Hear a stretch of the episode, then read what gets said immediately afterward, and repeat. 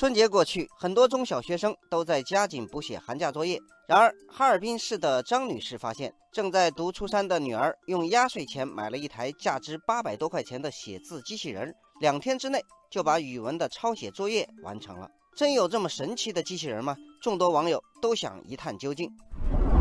网友小神龙说：“我在网上搜了一下，被惊呆了，有好几十种写字机器人，价格从四百元到一千二百元不等。”并且还冠上了全金属、激光雕刻、仿人手写等字样。网友墨白说：“写字机器人其实就是一组杆状的电子金属套件，只需简单组装、下载软件，让机器人识别使用者的笔记，导入需要书写的文字内容，再在前端安上一支笔，它就能在纸上模仿使用者的笔记，书写指定的内容，写的速度很快，每分钟四十个字左右。”网友豆豆哥感叹。我小的时候怎么就没这个写字机器人？我们当年写作业只能靠体力，现在的学生都靠黑科技了。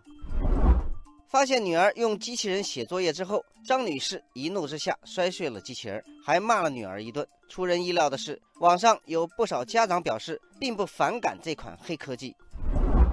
网友少雪煮酒说，寒假期间。老师布置了太多抄写作业，不仅是语文和英语，数学老师居然要求抄写整本练习，还有计算机老师要求抄写公式。孩子每晚作业到十一点左右，有机器人代写再好不过。网友江山静表示同意，十遍、二十遍的抄写作业本身是低质量、无意义的机械式作业，不仅占用孩子时间，对孩子的学习还没有帮助，不如找机器人当写手。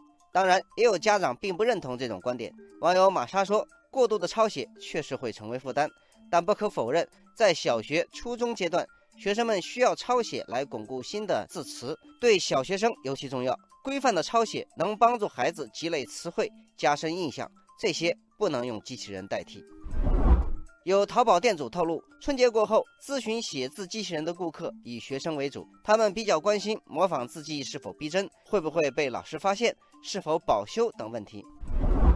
网友西蒙说：“这款商品不该卖给孩子，对小朋友学习积极性有百害而无一利。”网友四好先生说：“如果不是机械式抄写作业的量太大，孩子们也不会出此下策。其实很多老师已经在做出改变。”比如，他们让孩子趁着假期去旅游，并用照片和观后感的形式记录自己的旅游感受，让孩子走出书本，认识世界。网友樱桃滋味说：“写字机器人的出现，就是在提醒老师要反思自己布置的作业量是否科学。就算这样的作弊神器不出现，孩子们也会有其他对策。手握两三支笔同时写字的事情，很多父母当年不也都干过吗？”